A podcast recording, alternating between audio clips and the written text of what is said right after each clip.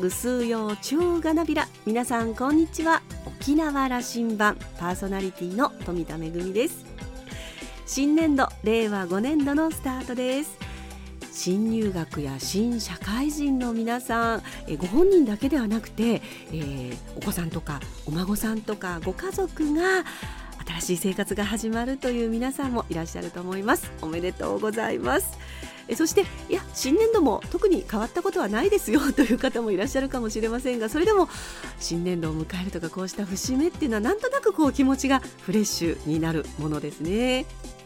沖縄羅針盤も新しいディレクターを迎えて番組をお届けしてまいります。どうぞ変わらずお付き合いください。今日も5時までお届けいたします。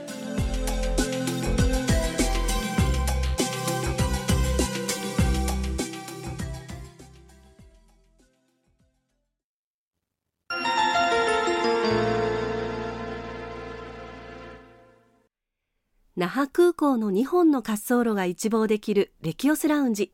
今週は那覇市文化協会会長の崎山律子さんをお迎えしました。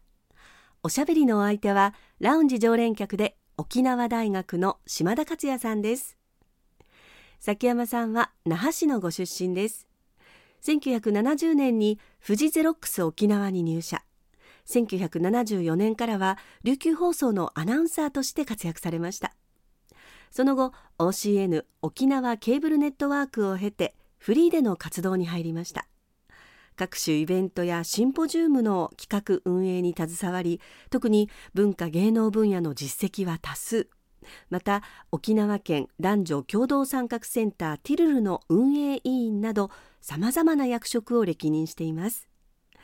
今回はこのほど30周年を迎えた那覇市文化協会のお話からスタートです。それではどうぞ。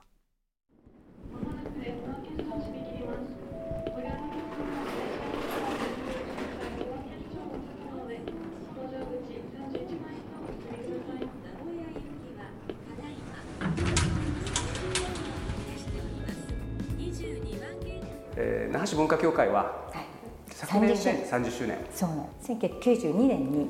え首里城の再建とともに結成されたんですで那覇市の文化協会というのはこれあの県内の文化協会の流れで見ると決して早い方の成立じゃないんです。あそうですか、うん、那覇市はむしろ遅いんです。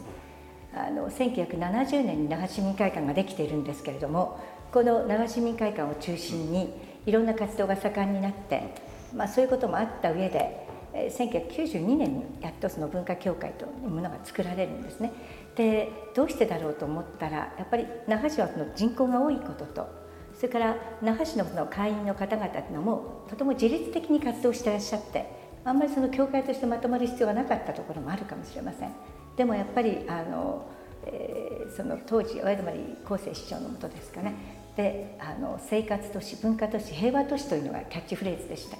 その中で文化の在り方っていうのをえー、各あの会員が自分たちの活動もしながら横につながることで那覇の文化を豊かにしていこうということがまずあったと思います。ですから初代会長があの自然科学の分野の池原貞夫先生なんです、うん、で意外と文化人。ですそうなんです。でもそのことがとても大正解だったと思いますねあの自然文化のあの専門である池原先生もえ僕文化っていうのはってお話になってるんですがやっぱりその基本ができていたので初代会長が池原貞夫先生2代目が初の女性副理事になったあの翔弘子先生で3代目が経済界でも活躍した比嘉義雄先生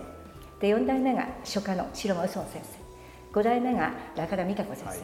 い、そして6代目が西原徳一先生というあのブラジルの交流を主にやってらっしゃる方ですけども、うんはい、こういう個性豊かな方々のえー、続いて私が7代目の会長として今那覇市の文化協会30年の節目を迎えてるんです。そうそうたる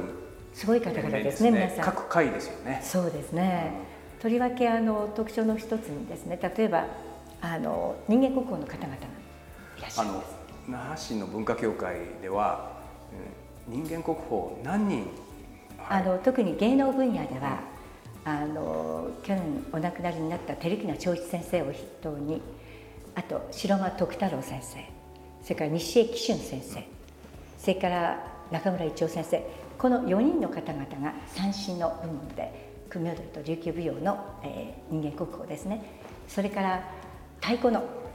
三つ流太鼓保存会の比嘉聡先生戦後生まれの初の人間国宝です。この方とそして、えー、今度長篠文化協会の会員でもある宮野由紀子先生ということで人間国宝が6人も芸能分野でいらっしゃいます。人間国宝が6人いるというその一つの町の文化協会なんてないと思います。多分ないと思います。そうなんです。すごいと思います。でもちろんあの人間国宝だけでなくあの象徴される人間国宝の存在はそうですけれどもこの芸能はもともとあの首里城を中心に発達しましたよね。でしかも札幌市をもてなすための芸能としてあの首里城であの生まれた組踊りや古典舞踊というものがありそれがあの1609年の薩摩支配後は今度は薩摩の人たちと共に江戸登りをしながらそこでまた新しいあの男踊りの任世踊りっていうのをその時代もまた出してるんですね。で1879年の廃藩置県後は今度はこの職を解かれた首里の士族たちがいわゆるあの小屋を作って釜地芝居といってですね粗末な小屋ではあるんですがそこでいわゆる入場券を取って入場料を取っていわゆる芸能を見せるというでそこで庶民たちはなかなか組踊りとか古典舞踊を見る機会がなかったわけですけれどもそこで初めて芝居小屋で沖縄の芸能に触れる機会を設けるわけですよね。でそのあの古典舞踊をやっていたけれども今度は庶民たちから見ると自分たちはあのいわゆる裸足で生活しているでしかもあんなふうにゆっくりと歩いていたら売ってる魚も腐ってしまうわっていうくらいのあの開きがあるわけですよね。そうすると庶民生活を描いた農村の男女の踊りを描いた要するに短茶名であるとか遊女をテーマにした花風であるとか象踊りと言われる踊りがまた新たにあの明治以降生まれるわけです。だから沖縄の人たちっていうのはこと芸能に関しては中国のあのいわゆる殺法下に置かれた時は古典舞踊組踊りを開発する。薩摩の支配後も二世踊りで新たな芸能を発揮する。で廃藩置県後も象踊りという庶民の踊りを改革する。芸能においては絶えず前前にということであの止まっていないんですよね。絶えず新しい創作をしながら、えー、芸能に対して自分たちの自己表現の場でもありあの小さな島ながら私たちには豊かな文化があるんだっていうことを私たちの先人たちは多分語りたかったと思います。その精神がとうとうと流れていてこの芸能の心っていうのは形を変えながら沖縄の人たちのパフォーマンス力にはつながっていると思うんですよねとうとうと流れてきた歴史文化の中でうちの中にあったもともとのそのいわゆるリズムでもともとは芸能そのものが人間に見せるというよりも神様に捧げる踊りあの神様に願った言葉が歌になり願った所作の一つ一つが踊りになっていったという背景があってそれが沖縄の根っこになってるわけですね。うん、その芸能だけは少なくともあの芸能を中心とする文化だけはこの島に生きる人々を一度も裏切らなかったわけですよね。ある意味では政治経済はまあ、要するに海を渡ってやってきて、うん、この人たちは外からの力によって大きく左右されたことはあったかもしれないけどもこと自分たちの自前の文化というのは絶えず沖縄の人たちの内側を支え外側からも守ってくれた大きな存在だ。だから沖縄の文化のそれがある意味ではあの沖縄だけの問題ではなくて世界に通用するものだと思います。あのいわゆるどんなにこうあのある意味で武力で暴力であの追われることがあってもその精神性を失わないという点においては世界に提言できる文化を持っていると思います時代時代に即した引き継がれてきたということなんですね。ねあのやっぱり節目ですからいろんな企画も終わりでしょう。そう、ね、いくつかご紹介できることもありますか？あの30周年のあの記念式典もやるんですが、同時に30周年のあの記念誌を作りたいと思っています。でそれはあの30年のあの記念だけではなくてこれからどんなあの文化の広がりを持つべきかという今あの文化っていうとですねどうしてもあの私たちあの手っ取り早くやる方法としてやっぱりあのプランターの花みたいになってるところがあるんですね文化の花が。そこにパッと植えて今日イベントがあるとそこにこうプランターの花をパッと植えて色鮮やかな花を見せているという。あのそういうものも一面大事かもしれませんけど最も大事なのはですね根っこなんですよ。根っこはすぐに見えないんですね。でも文化の根が枯れなければ自立して決してあの他者のあのいわゆる思惑によって左右されることなく根っこが枯れなければですね独自の文化の花を咲かせることができると思っていて私は那覇の文化のあの花を開花させたいそれから文化の根を広げたい。でこれをやっぱり時代とつながっていきたいというふうに思っていて文化協会のあのメンバーにはやっぱり優れた方々がいらしてさっきお話にありましたけどもあの人間国宝をはじめとする人間国宝だけではなくてですねその道のもうパイオニアの方々専門の方々がいらっしゃっていて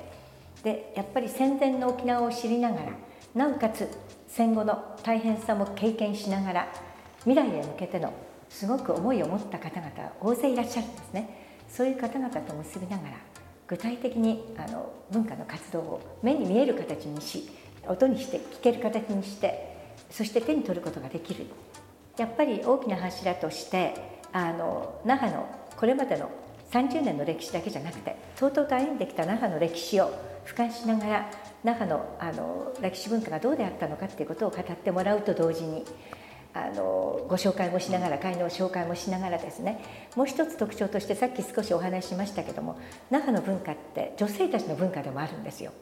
本当に。であの絶えず女性の人口が多くあのある意味で女性たちが中心になって切り開いてきた文化があってあの那覇市の市史の中に那覇市の女性史を発刊しているんですねこれ全国でもないです。あの普通は本を出すとしたらですね行政史を出すとしたら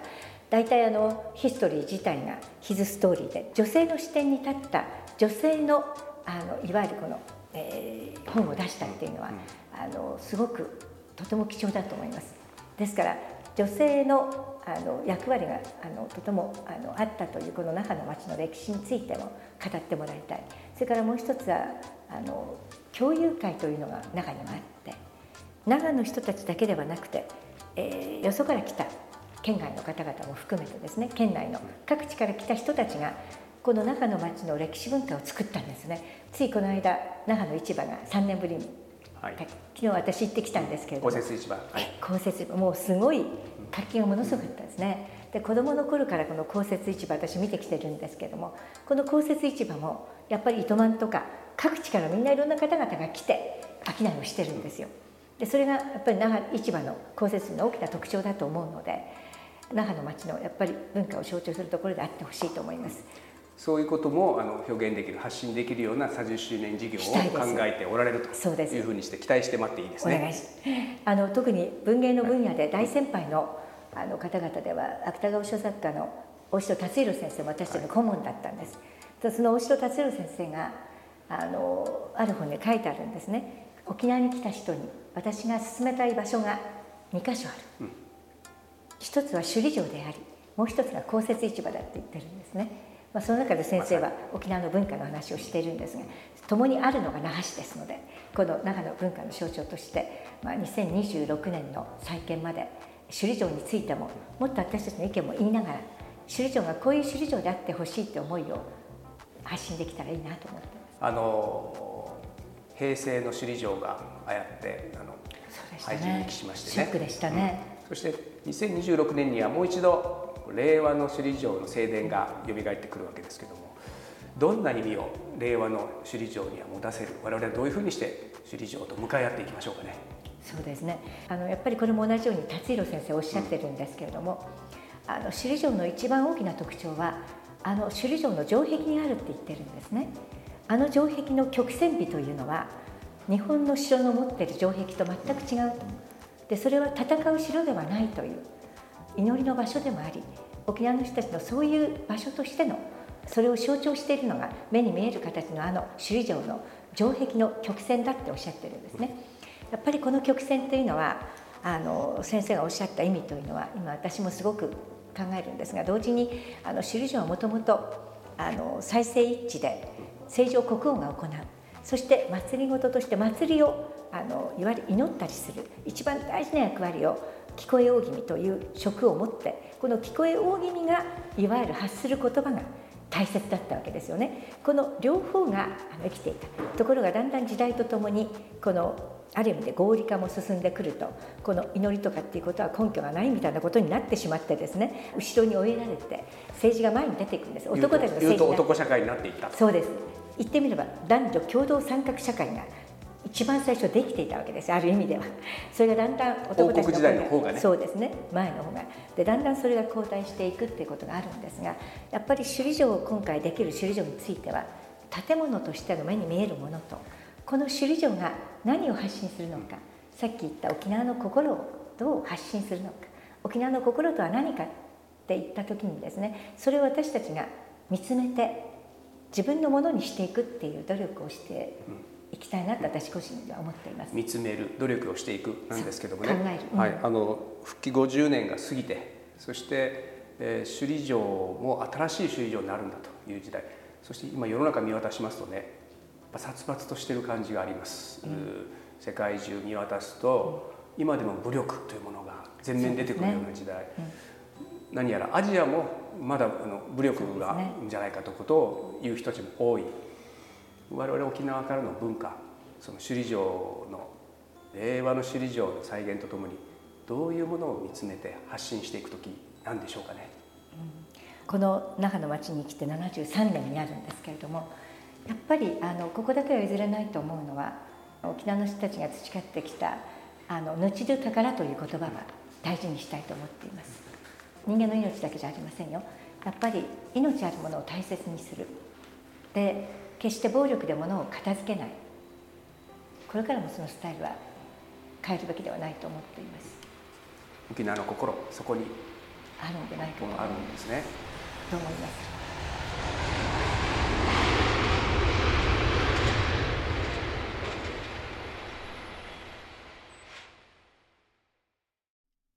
す？喋り業と舞台業の二足のわらじを履いている私にとってその両方で崎山さんは大先輩でいらっしゃいます大変だなと思う時にいつも崎山さんの存在に励まされています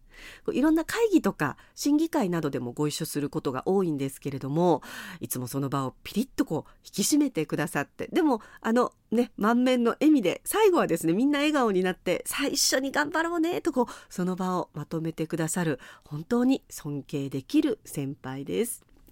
え今日も様々なお話をしてくださいましたけれども私が一番心に響いたのはやっぱり根っこが大切というお話でしたね。根っこがしっかりあれば他者の思惑に左右されないと。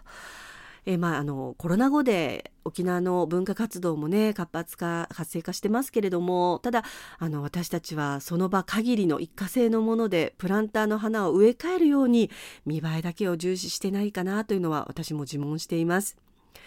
プランターの花も綺麗かもしれないけれどもやっぱりこう路地でしっかりと根を張って、えー、花を咲かせたその力強さたくましさ、え、本当の美しさを目指したいなと改めて思いました。島田さんはお話を終えて崎山さんの知見見識行動力沖縄の歴史分野への思いそのエネルギッシュさにはいつも圧倒されます。今回も多くのことを学ばせてもらいましたと話していました。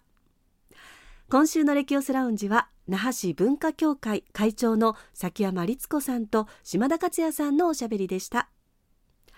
来週のレキオスラウンジにはフリーアナウンサーの桐田幸代さんをお迎えする予定です。お楽しみに。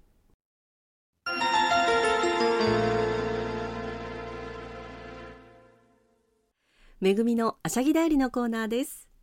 今日はちょっと個人的な話をさせてください。先日なんと50歳になりました。全く実感がない自分に驚いていますが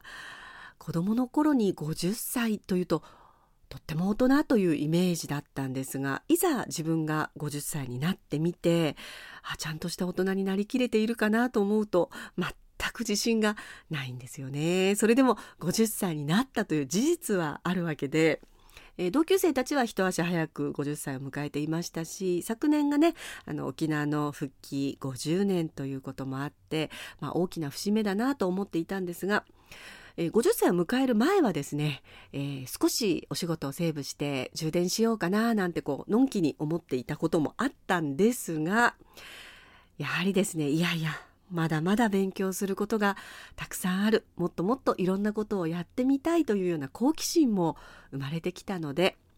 えー、ギアを逆に上げてですねいろんなことを学んで、えー、たくさんの経験をこれからも積んでいきたいなという思いに変わってきました。新年度から新しいお役目をいただくということになって、えー、ちょっとプロフィールの整理をする必要があったんですよね。16歳でこのラジオ沖縄で、えー、デビューをさせていただいて、それからラジオのお仕事を始めて、えー、テレビとか映画とかコマーシャルとか、そして舞台のお仕事もさせていただいておりますけれども、いろんな分野でたくさんの人に助けていただいて、そして一緒に頑張っていく仲間が増えて、本当に皆さんのおかげで今日があるんだなというふうに感謝の気持ちでいっぱいです。今年もですね、えー、舞台では、えー、県外とか海外にも琉球芸能をお届けする機会がありそうです。えー、ますます精進いたします。番組ともども50代の富田もぜひよろしくお願いいたします。めぐみのあしゃぎだよりのコーナーでした。